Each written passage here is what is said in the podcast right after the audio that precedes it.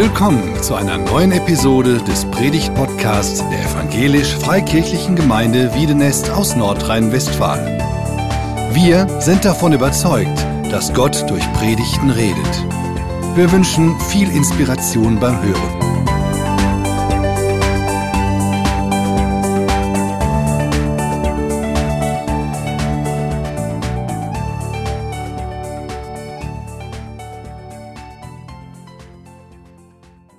Vielen Dank für die Lieder, die uns das Herz geöffnet haben und eine weitere Dimension gezeigt haben, als die wir gerade erleben. Das trübe Novemberwetter und diese komischen Feiertage. Letzten Sonntag, Volkstrauertag. Äh,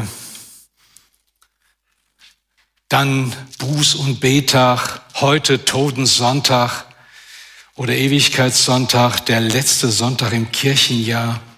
Aber wen interessiert das eigentlich, solche Feiertage und das Kirchenjahr?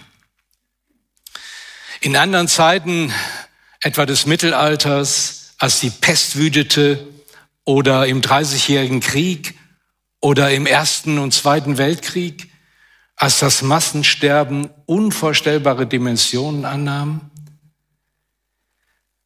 Da war die Erinnerung an den Tod, das Memento Mori, noch allgegenwärtig. Aber heute? Einerseits ist das Leben sicherer geworden. Penicillin, Röntgenstrahlen, Sicherheitsgurte, Airbags, Frauenparkplätze, Abbiegeassistenten, man kommt schon in dem komplexen Leben ganz schön sicher dadurch. Andererseits merken wir, wie fragil das Leben ist. Die Ereignisse von Corona, die Flut im Ahrtal und in NRW zeigen, wie schnell das Leben zu Ende gehen kann in unserer hochkomplexen und modernen Zeit. Das Thema Tod und Leben ist höchst aktuell. Die Angst zu sterben ist real. Vor allem, was kommt dann? Das ist ja das Paradox des Lebens. Wir leben, um zu sterben. Viele reagieren mit Verdrängung. Die meisten leben nur im Hier und Jetzt, als ob es kein Morgen gäbe. Möglichst wie das schnell in die Normalität feiern, das Leben genießen. Und die Leute gehen dafür auf die Straße. Sie demonstrieren. Wir wollen nicht eingeengt werden. Wir wollen wieder unser Leben zurück. Andere sind existenzialistisch unterwegs mit der ab, unabänderlichen Absurdität des Lebens. Wenn es keine Ewigkeit gibt, ist es egal, wie ich lebe. Ich kann Böses tun oder Gutes tun, spielt keine Rolle. Ob ich Wohltäter oder Terrorist bin, das ist die Konsequenz. Wieder andere streben nach Unsterblichkeit. Milliardäre lassen sich einfrieren in der Hoffnung, dass die Wissenschaft dann so weit ist, in einigen Jahren sie wieder zum Leben zu erwecken. Es geht also um Tod und Ewigkeit um die Frage Unsterblichkeit. Gibt es Ewigkeit? Mich hat überrascht äh, in der letzten Woche eine Umfrage von INSA, die ergab, dass knapp ein Drittel der Deutschen, 31 Prozent, an ein Leben nach dem Tod glaubt. Ein Drittel. 38 Prozent glauben definitiv nicht daran und andere wissen es nicht. Von Freikirchlern glauben 58 Prozent an ein Leben nach dem Tod. Wow, habe ich gedacht. Wir sind eine Freikirche. Gut, die Hälfte glaubt, die andere nicht. In Wiedenest ist das anders. Ihr glaubt, haben wir ja eben gesungen und gehört. Aber es ist erstaunlich. Bei den Katholiken 39 Prozent und bei den Protestanten 36 Prozent. Und doch die Sehnsucht nach Ewigkeit ist ja da. Klassisch ausgedrückt hat das Friedrich Nietzsche, ich zitiere ihn mal aus, also sprach Zarathustra, O Mensch, gib acht. Was spricht die tiefe Mitternacht? Ich schlief, ich schlief, aus tiefem Traum bin ich erwacht. Die Welt ist tief und tiefer als der Tag gedacht. Tief ist ihr Weh, Lust, tiefer noch als Herzeleid.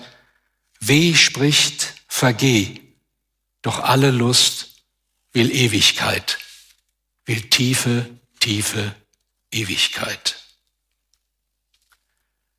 Nun ist die Ewigkeit spätestens seit dem Rationalismus und Materialismus völlig verdampft und nicht mehr da. Die Dimension der Ewigkeit kommt in unserem Alltag, in unserer Gesellschaft schlicht nicht vor. Und ganz ehrlich, wie geht es euch, wenn ihr einen ganz normalen Alltag lebt und erlebt mit dem ganzen Stress, den Herausforderungen, Beruf, Arbeit, Familie, Krankheit, gesellschaftliche Probleme, Corona, Ewigkeit? Für viele ist es noch ein Thema der Esoterik. In der Bibel heißt es, Gott hat alles schön gemacht zu seiner Zeit. Auch hat er den Menschen die Ewigkeit in ihr Herz gelegt. Das heißt, jeder von uns trägt eine Sehnsucht, eine Ahnung nach Ewigkeit im Herzen. Und wenn sie nicht gestillt wird, dann ist eine Unruhe da. Menschen suchen etwas, was über den Alltag und über sie selbst hinausgeht, etwas Größeres. Und ich finde, da haben wir als Christen eine unglaubliche Botschaft. Das Evangelium ist großartig. Ich möchte in drei Punkten kurz das Thema anreißen, Ewigkeit im Hier und Jetzt. Erstens, die ganze Wirklichkeit erfassen oder ohne Ewigkeit ist alles nichts.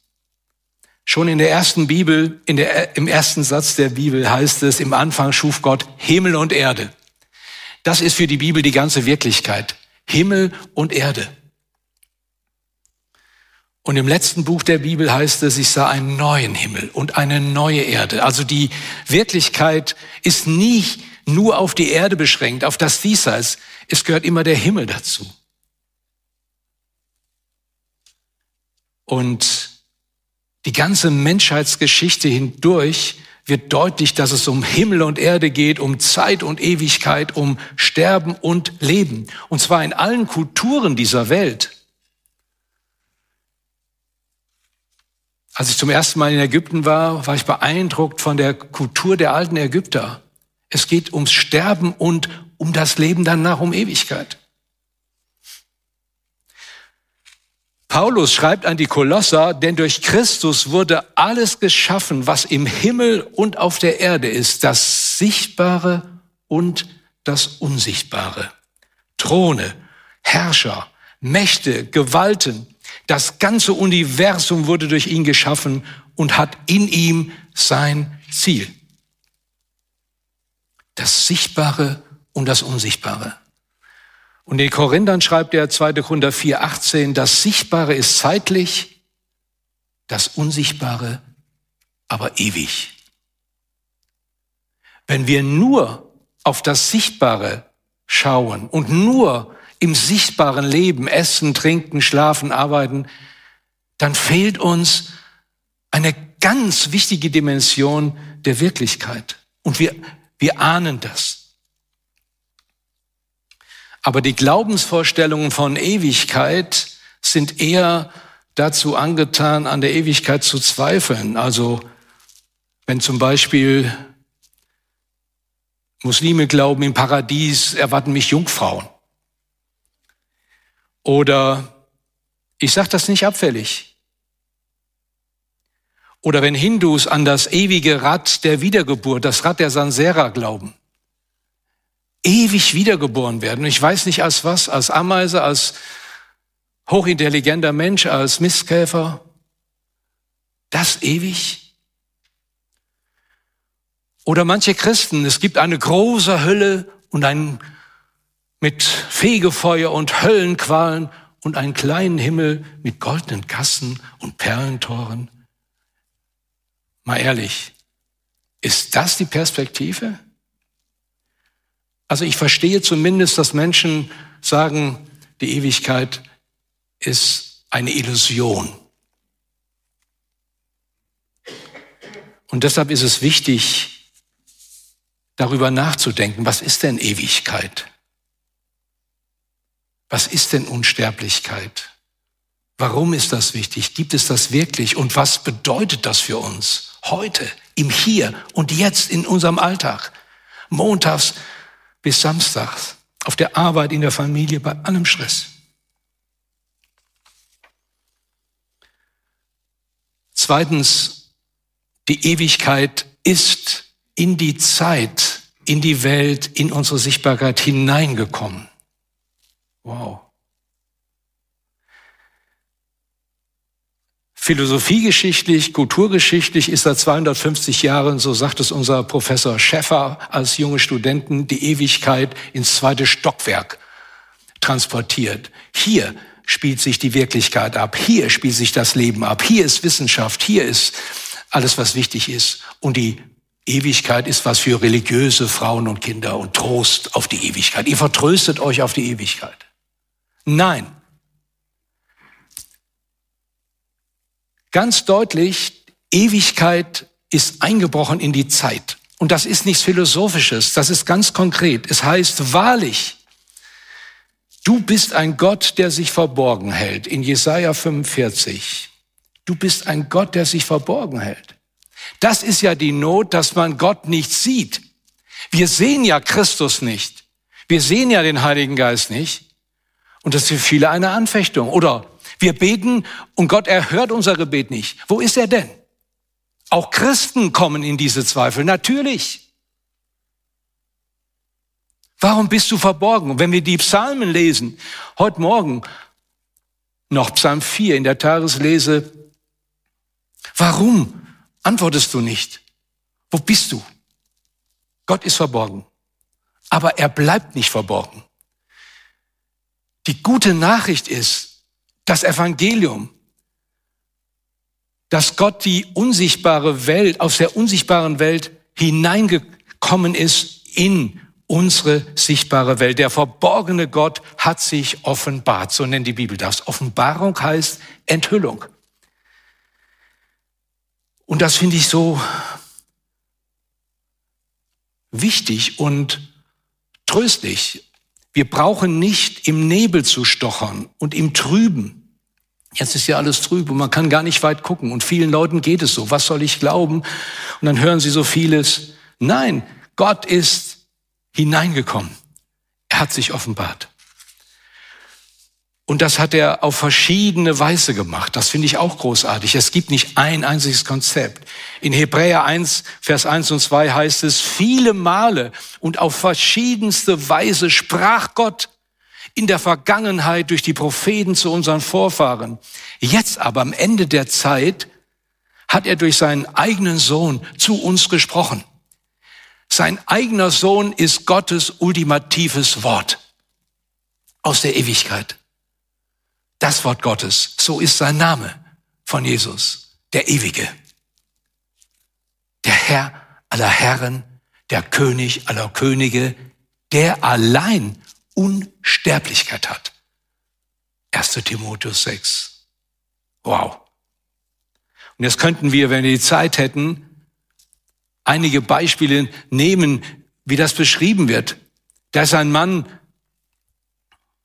im mittleren Nahen Osten, in Ur, in Chaldea, dem heutigen Irak, Abraham mit Namen.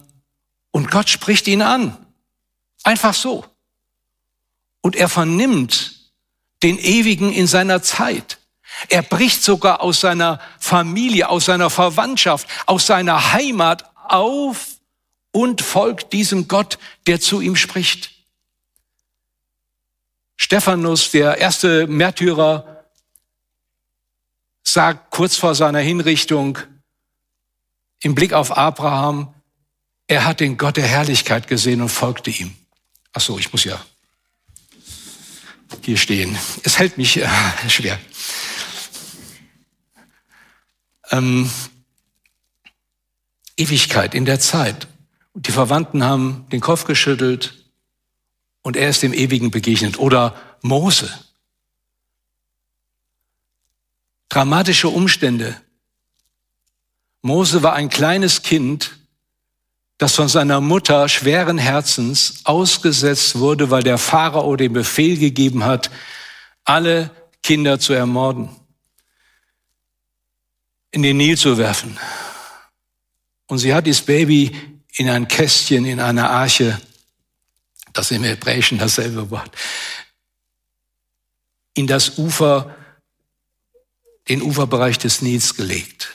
Und die Tochter des Pharaos hat beim Baden dieses Kind entdeckt. Es schrie und wimmerte. Und es ist eine tolle Geschichte. Mose, Mosche, der aus dem Wasser gezogenen, sie hat ihn gerettet. Und die Mutter durfte ihn stillen. Und dann kennen vielleicht einige die Geschichte, ähm, wie Mose groß wurde am Hof des Pharao in allen Wissenschaften und Weisheiten der Ägypter erzogen. Und dann sah er die Tragik, dass sein Volk unterdrückt wurde und in einer Situation, wo er sich nicht unter Kontrolle hatte und der Zorn mit ihm durchging, erschlug er einen Ägypter und musste fliehen. Er war Staatsterrorist. Er musste 40 Jahre in die Wüste. Und da, völlig unvorbereitet, begegnet ihm Gott, der Ewige, in einem brennenden Dornbusch in der Wüste. Und er nennt seinen Namen. Ehje, Asher, Ehje. Ich bin, der ich bin. Oder ich bin für dich da. Ich bin mit dir. Als Mose nach seinem Namen fragt. Was soll ich denn den Ägyptern sagen? Wer hat mich denn gesandt? Wer? Hast du einen Namen, du ewiger ja, Gott hat einen Namen. Ich bin. Yahweh. Und diesen Namen hat Jesus. Er sagt öfters, ich bin der Weg, die Wahrheit, das Leben. Mitten in der Nacht der Dunkelheit der Welt kam er als ein Kind, der göttliche Sohn, in einem Stall zur Welt in einer Futterkrippe. Da wurde er hineingelegt. Etwas später musste er mit, seiner, mit seinen Eltern flüchten. Ein Kind auf der Flucht, Jesus, das Jesuskind. Nichts Romantisches. Die brutale Wirklichkeit, der Ewige in der brutalen Wirklichkeit der Welt. Und dieses Licht, als er größer wird und auftrat als Erwachsener, leuchtete immer heller. Und Jesus sagt einmal, Johannes 8, Vers 12, ich bin das Licht der Welt. Wer mir nachfolgt, wird nicht mehr in der Finsternis umherirren, sondern wird das Licht des Lebens haben. Wenn du den Eindruck hast, die Welt wird immer dunkler, immer komplexer, immer schwieriger, immer herausfordernder. Wenn du vielleicht in einer persönlichen Situation bist, die unerträglich ist, die dunkel ist, du siehst gar kein Licht, keine Perspektive, dann kommt dieses Licht aus der Ewigkeit, dieser Ich bin, das Licht und zeigt dir den Weg. Wer an mich glaubt, wird nicht in der Finsternis umherirren. Jede Kerze, die Menschen anzünden, in einer besonderen Situation, in einer Kirche, ist ein Symbol auf das Licht dieser Welt, auf Jesus. Und dieser Jesus sagt auch in Johannes 5, 24, ich versichere euch, wer mein Wort hört und glaubt dem, der mich gesandt hat, der hat das ewige Leben. Er kommt nicht ins Gericht, sondern er ist vom Tod zum Leben hindurchgedrungen. Wow! Das verstehe ich unter Ewigkeit im Hier und Jetzt. Schauen wir uns das genau an. Was sagt er hier? Wer mein Wort hört. Es ist wichtig, auf die Worte Jesu zu hören, auf das Wort Jesu zu hören. In den vielen schrillen und dunklen Stimmen dieser Welt, in dem Hintergrundrauschen von Verschwörungstheorien und allem möglichen Gurus. Hier sind Worte des Lebens. Als Jesus mal predigte und viele sich abwenden, weil sie diese, diese harte Rede nicht ertragen konnte, da fragte er seine Jünger, wollt ihr auch weggehen? Und Petrus, spontan wie er ist, sagt, Herr, wohin sollen wir gehen? Wohin um Himmels willen? Du hast Worte ewigen Lebens. Du hast Worte ewigen Lebens. Und wir haben geglaubt und erkannt, du bist der Heilige Gottes. Warum glauben wir angesichts der Dunkelheit, angesichts der ungelösten Fragen in dieser Welt und in unserem eigenen Leben? Warum? Weil der Ewige in der Zeit sich offenbart hat als der, der Worte des Lebens hat, dem wir vertrauen können. Warum können wir ihm vertrauen? Man kann vielen Menschen nicht vertrauen. Und wir alle merken ja so viele Floskeln und so viele, so viel Politsprech und politisch korrekt und so weiter und schrille Töne. Warum können wir Jesus vertrauen? Weil er das ewige Wort ist. Deshalb können wir seinen Worten vertrauen. Und weil er es wert ist, glaubwürdig ist, weil er diesen Weg gegangen ist, bis ans Kreuz, die Schuld der Welt getragen hat und auferstanden ist, den Tod überwunden hat. Die Ewigkeit bricht den Tod auf und die Krankheit. Das ist unser Trost. Nach dem Tod wird nicht die Kiste zugenagelt und in Wiedenest in die Erde gesenkt oder verbrannt und dann ist alles aus. Nein. Es ist nicht alles aus. Unser irdisches, sichtbares Leben ist zu Ende. Aber Gott ist ewig und wir wollen und dürfen in der Gemeinschaft mit Gott leben. Und was mich beeindruckt hier hat, neu bei diesem Wort aus Johannes 5, Jesus sagt, Wer mein Wort hört und glaubt, der hat das ewige Leben. Nicht der wird erst später vielleicht ewiges Leben bekommen. Der hat das ewige Leben hier und jetzt. Es ist ein Missverständnis, dass wir erst das Leben bekommen später. Das wäre mir zu ungewiss. Jesus ist der Ewige. Er gibt das ewige Leben hier und jetzt.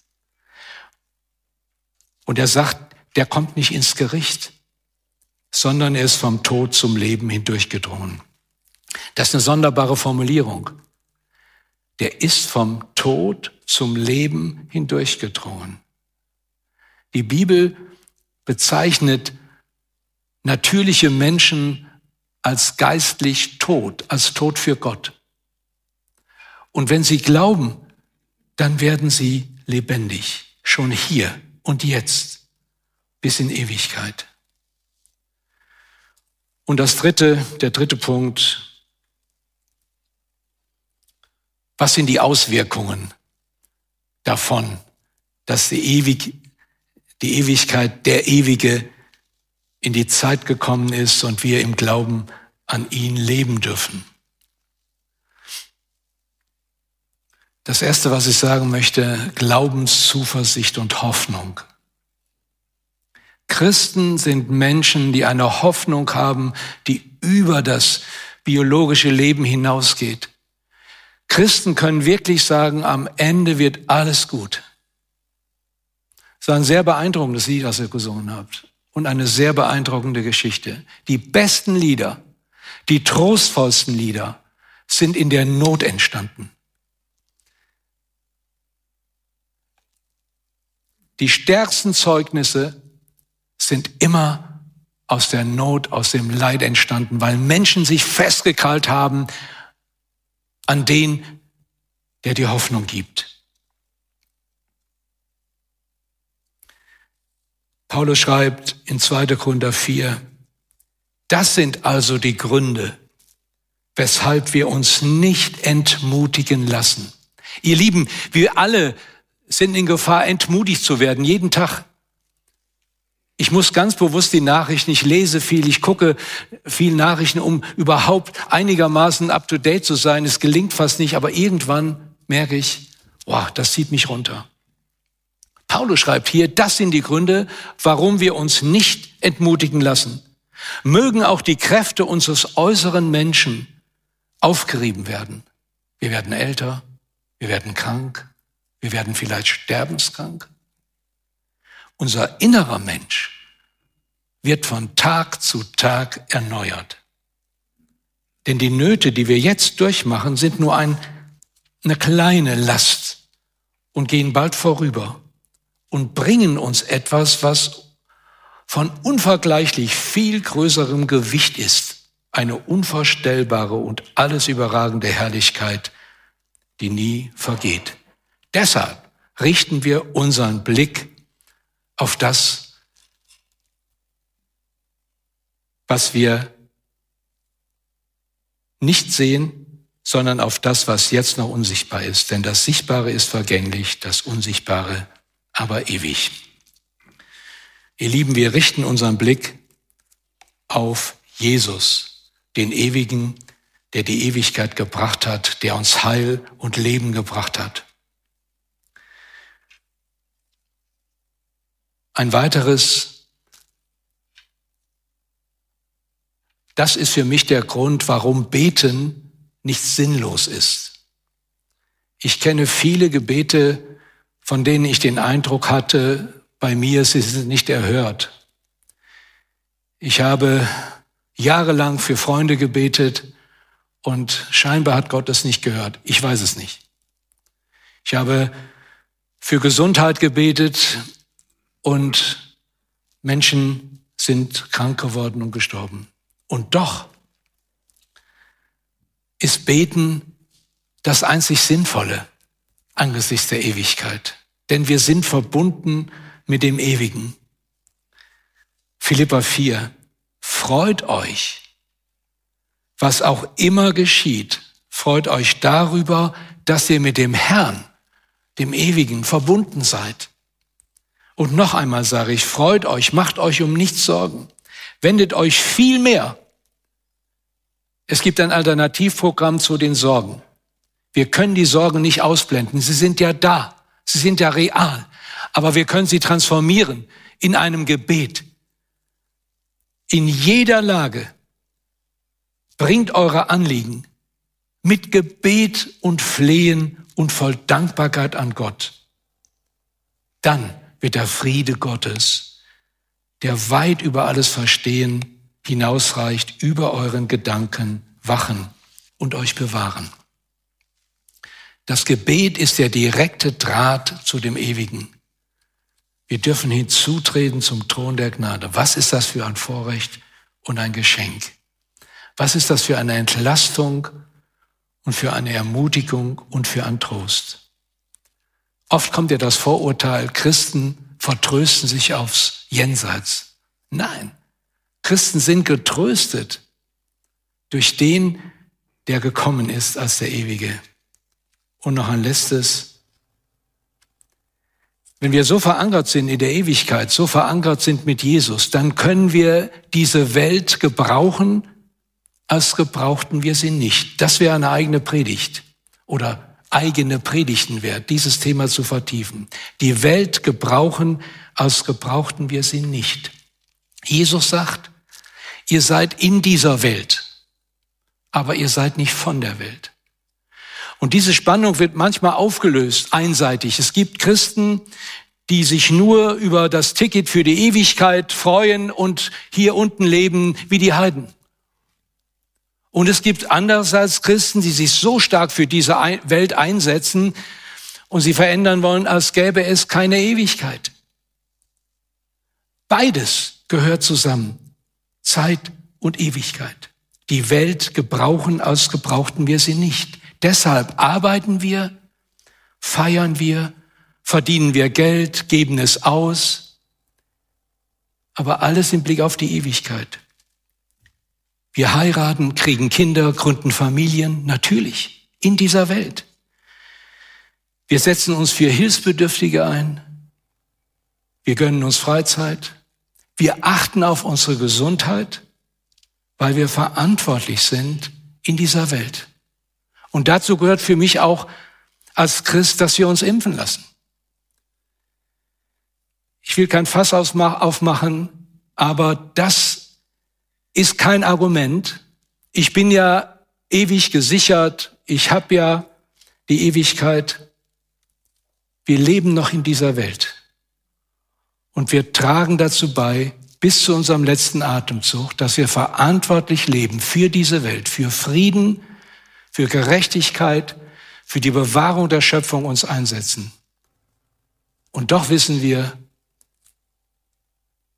es ist vergänglich und die Ewigkeit ist das, was bleibt. Wie Bonhoeffer gesagt hat, das Vorletzte und das Letzte. Christen setzen sich ein und danken Gott, dass sie gleichzeitig mit ihm verbunden sind für immer und ewig. Ich wünsche euch und mir, dass wir das erfahren, in den Herausforderungen unserer Zeit immer wieder den Blick auf den, der uns die Ewigkeit gebracht hat. Amen.